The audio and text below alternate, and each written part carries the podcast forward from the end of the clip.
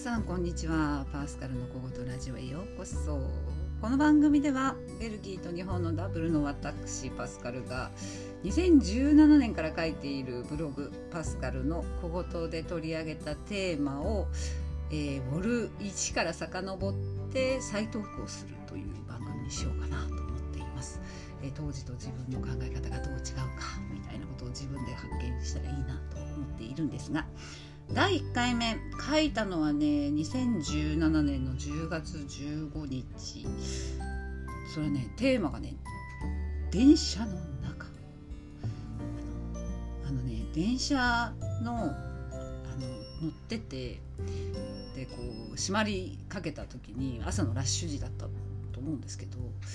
ドアが閉まります。まもなく閉まります。ドア閉まります。閉まります！みたいな。すっごいテンションであの言っててそんな言わなくたってと思ってそれをちょっとねブログでアナウンス多すぎないっていうか言い過ぎじゃないのっていうことを当時のブログは結構短くて本当にもうポッポッポって読めちゃう短い短いブログだったんですけどその時はねこうなんか申し訳ございません申し訳ございません申し訳ございませんって言われると余計走りたくなっちゃったりしませんか？なんかね。だったら言わないでいいんじゃないの？閉まっちゃったらもう閉まったで諦めるんじゃないの？なんて当時は思ったんですけど。あの今はねあの当時と随分社内も変わりました。もうコロナのこともそうだしあと最近すごい進歩だなと思うのがあの英語でのアナウンス。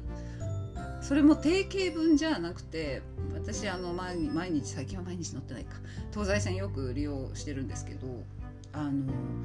今日あの電車が遅れてすみませんみたいなことであったりとかあのマスクはしてくださいねだったりとかなんかこう割と臨機応変にアナウンスを英語でしていてああ日本の英語力格段になんか進歩してるなーなんて思ってすごい感心してるんですけど。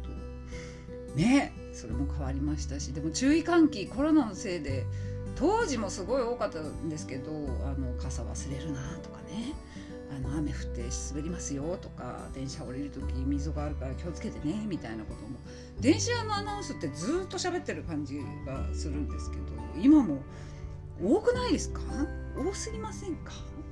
ヨーロッパだとね本当にないですよ。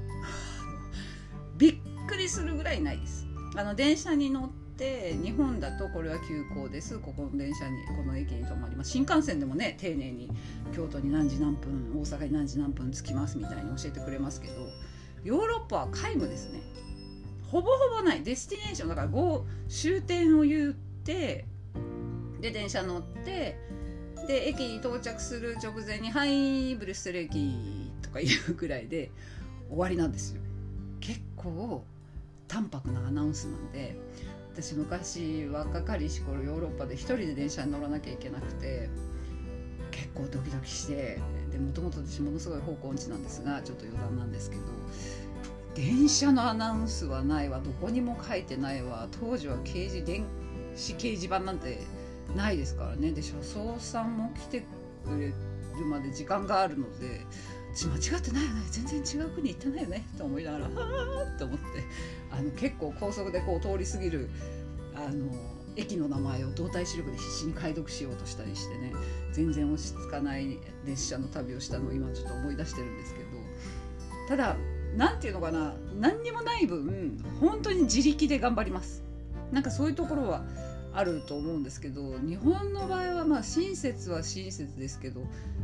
多すぎません？要するに本当に必要な情報と注意喚起とあるいはもしトラブルが起きたらそんなアナウンスもするんでずっとこうアナウンスが流れているんですけどそんなにいろいろ言わなきゃダメですか？みたいなね。忘れ物をしないでくださいとか降りる時にもう一度忘れ物を確かめくださいとか親切なんだけど忘れたらもう自分のせいじゃんみたいにそれぐらい自分で気をつけましょうみたいななんかそういうモラルがあってもいいんじゃないかなと思うんですけど電車がね電車会社がそういう交通会社が私たち市民のモラル向上のために一生懸命言ってるんだとしたらいやいや私たち自力で頑張るんで必要な情報だけコンパクトにお願いします。っていう方が良くないですか？と私は思うんです。けど今ねすっかりスマホでいろんな情報がタイムリーに入ってくるのでそんなにアナウンスなくてもいいんじゃないでしょうか。とあの当時からも変わらず思っていますが皆さんどういうふうに思ってらっしゃいますか？というわけで今日はパスカルの小言ボル1電車の中のねアナウンスについてお話をさせていただきました。またボル2もお楽しみに。それではまた次回。